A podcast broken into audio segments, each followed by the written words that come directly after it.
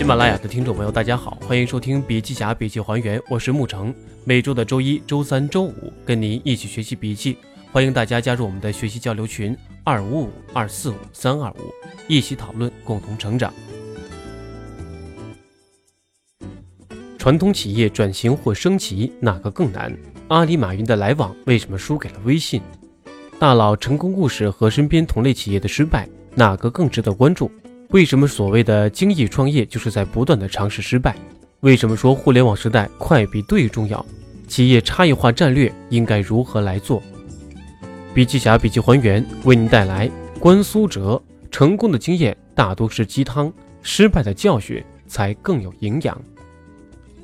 关苏哲，林克商学院创始人，新点投资发展有限公司 CEO，中欧 MBA，上海交大客座教授。创美药业独立董事，上海市信息服务业行业协会互联网加专业委员会培训指导专家，A 加传统企业升级互联网体系创业者，专注于传统企业转型升级互联网孵化。本次活动，二零一七年二月十七号到十八号，由中欧商业评论和林克商学院联合主办的中欧产业互联网生态营。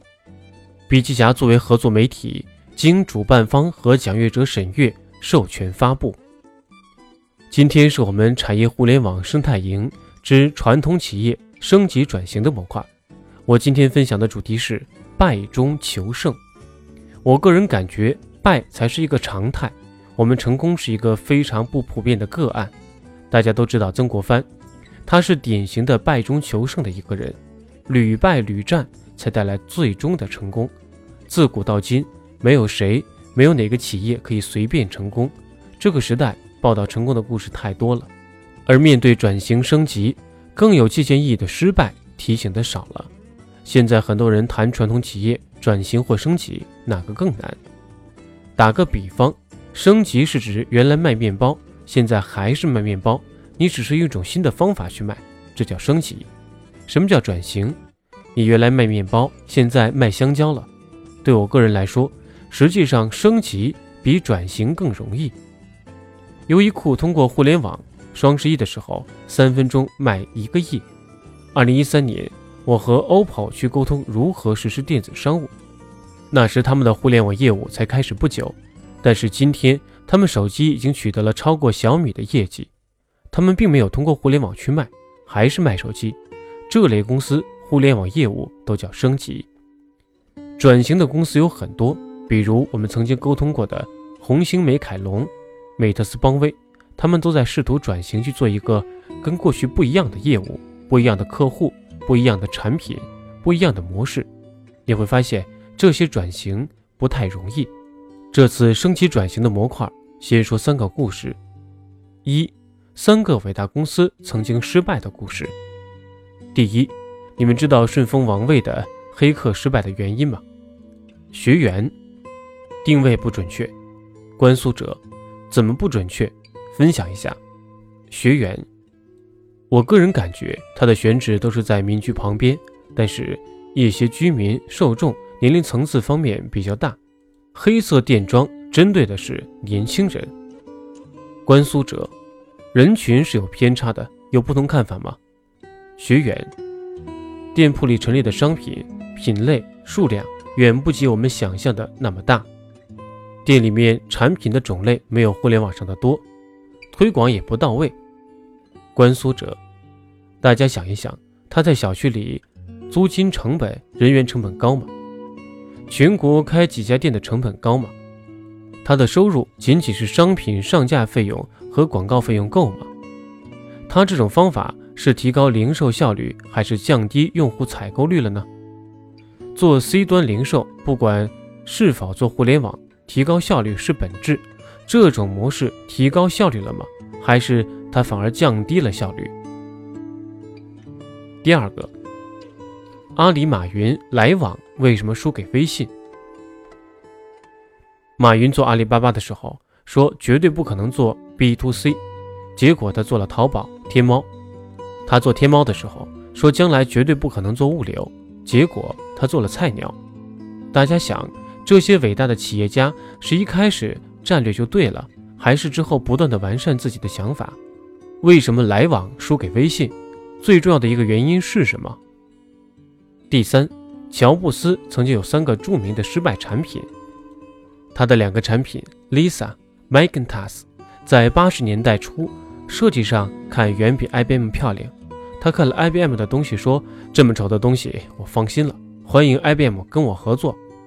他非常有自信，结果输给 IBM 的开放。IBM 正好是颠覆产业链的开放方式，而苹果当时产业链做法非常封闭。虽然它的设计非常漂亮，但它输给了 IBM 搭建的产业链优势。乔布斯被解职后，费尽心血创办了公司叫 Next，也输了。但他不愿意花一个一千万美元收购了一个叫皮克斯动画工作室，后来推出的《玩具总动员》大获成功。后来，最后七十四亿卖掉给迪士尼。乔布斯曾经认真做了这三个产品，结果全部失败了。他不经意去花了一点钱做的产品，反而大获成功。而他在皮克斯学习到最重要的一个能力，就是产业链整合能力。而这个后来他很好的运用到了 iPad 和 iPhone。所以，乔布斯最大的成功经验来自于之前的失败。三个故事都是名人，他们也是普通人。我们不能神化名人，大佬也会犯错。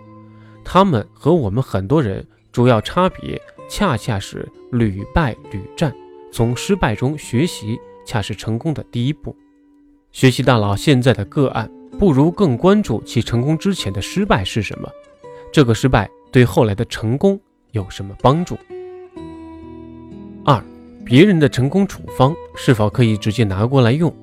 再问大家一个问题：如果你今天生病了，这个病还不是普通的感冒，你是直接去药房买药，还是去看医生的？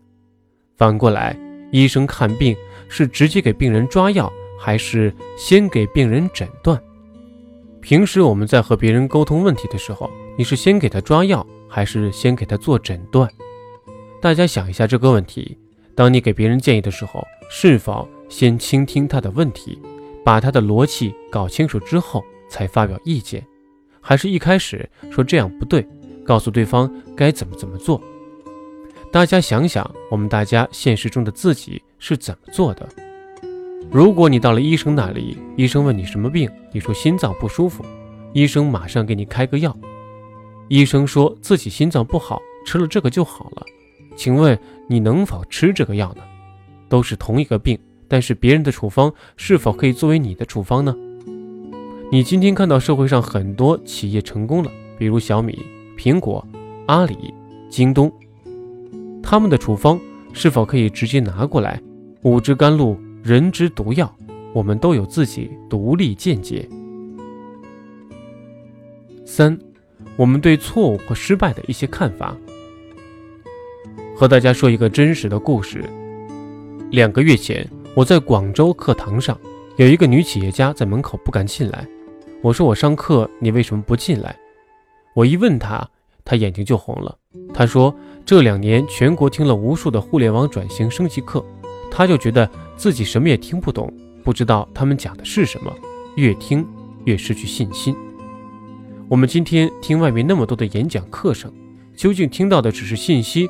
还是真正的知识技能，哪些有用，哪些是无用的？这些专家把简单事情复杂化了，还是帮助我们化繁为简？企业家要学习真正和自己实践相关的东西，而非把时间追逐鸡汤类的各类杂繁的信息。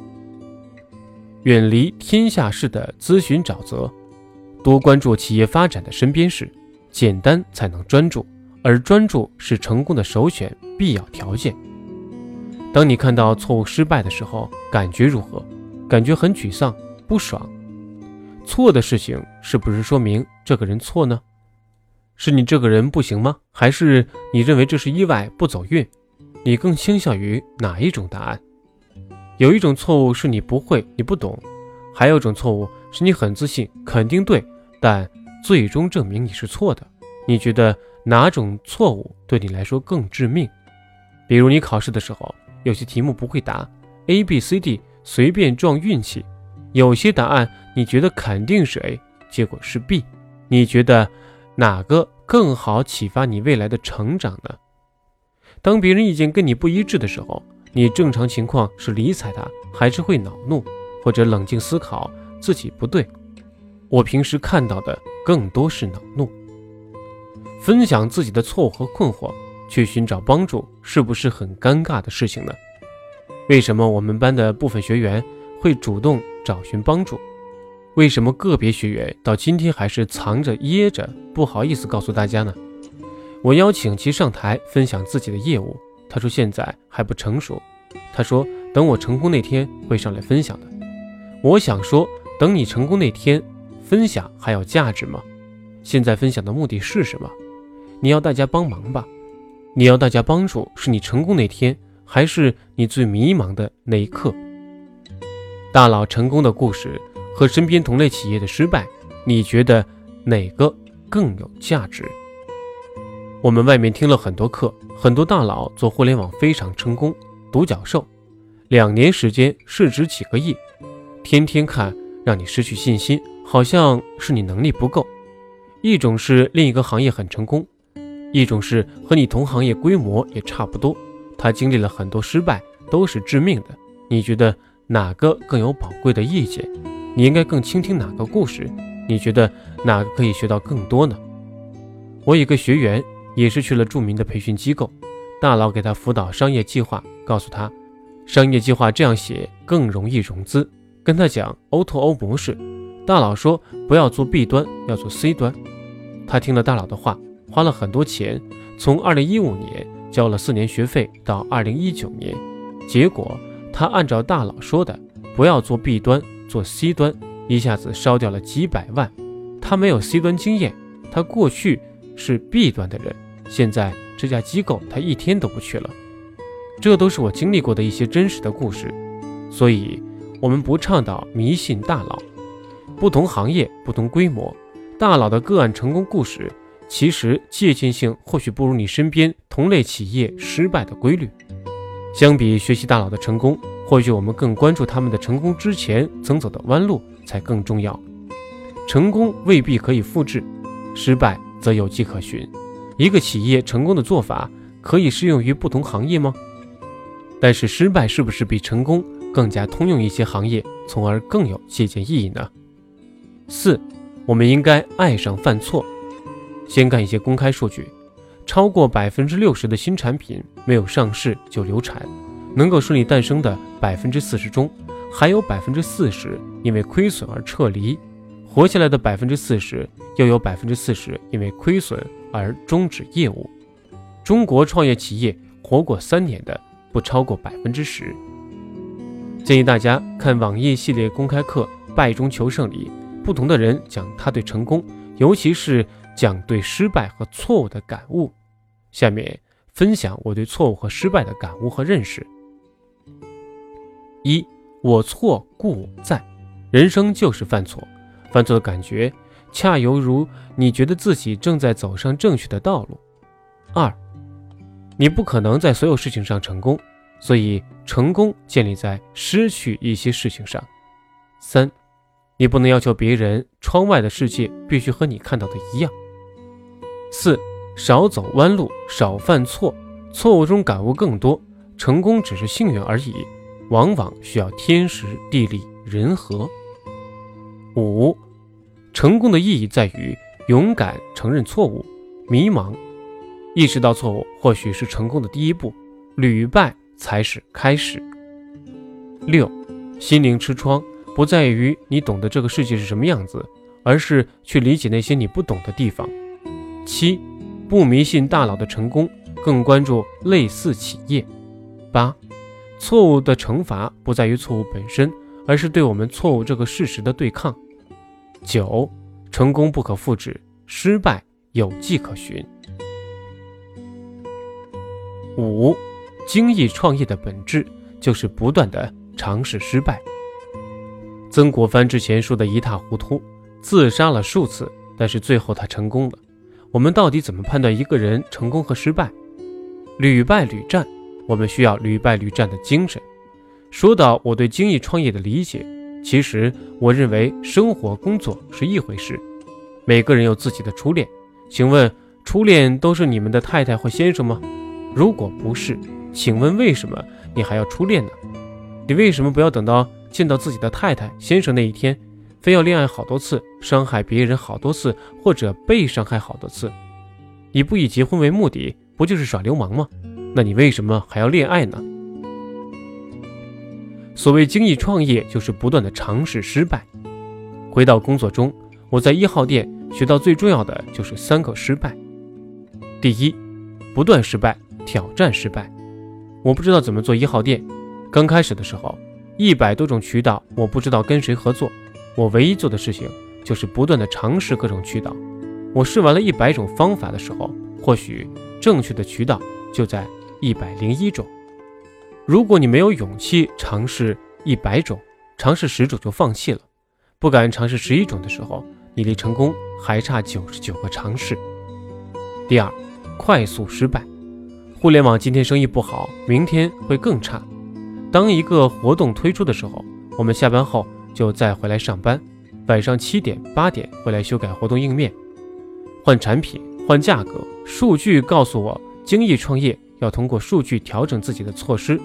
这叫快速的失败，不允许这个活动失败超过三四个小时。第三个小失败，当时一号店创立时候没有钱，我花每笔钱都得跟老板申请，你知道我多痛苦吗？那时候我已经快四十岁了，跟两个创始人沟通了二十分钟，说服他们为什么给我一百八十块，给老员工发短信，告诉他们一号店有新活动，即使失败了。也只是浪费一百八十元。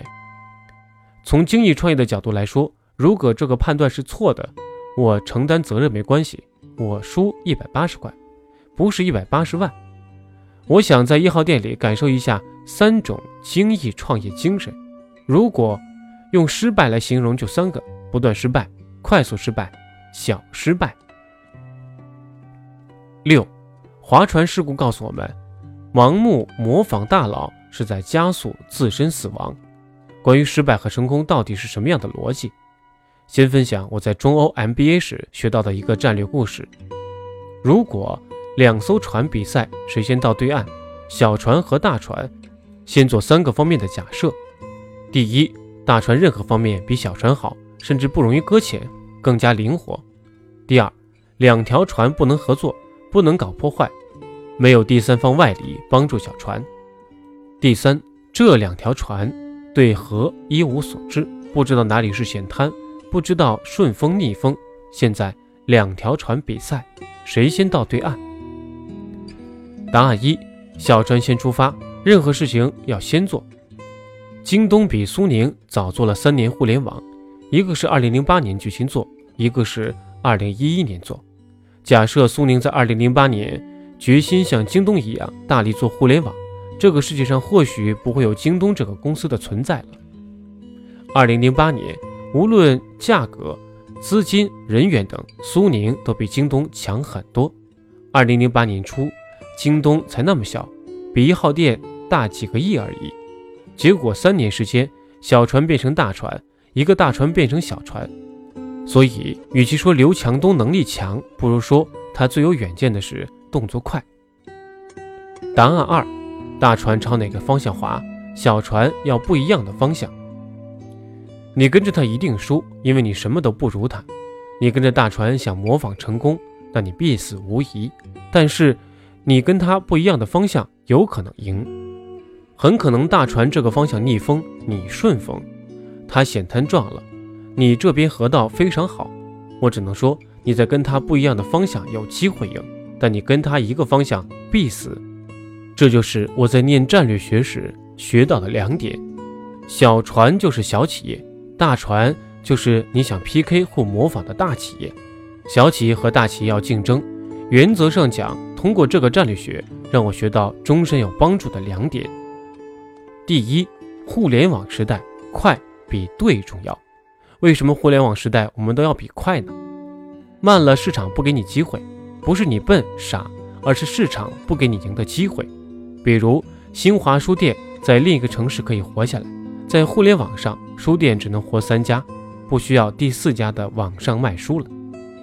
我们做创始人一定是做形式的事，做高管可以做市场的事。我在中欧学的都是市场，如价格、定位、仓储、市场、财务、人力资源一大堆。中欧几乎没有教给我未来应该做什么。企业成功与否，创始人之间的差别是智商差别，还是对形势判断的差别呢？市场的事和形势的事，哪个对企业会造成更大的影响呢？刘强东。马云他们最牛的地方，他们是做形式的事，而我们很多做市场的事，做市场的人在为形式的人打工。马云他们是几年以后的事情今天做，我们是今天的事情现在做。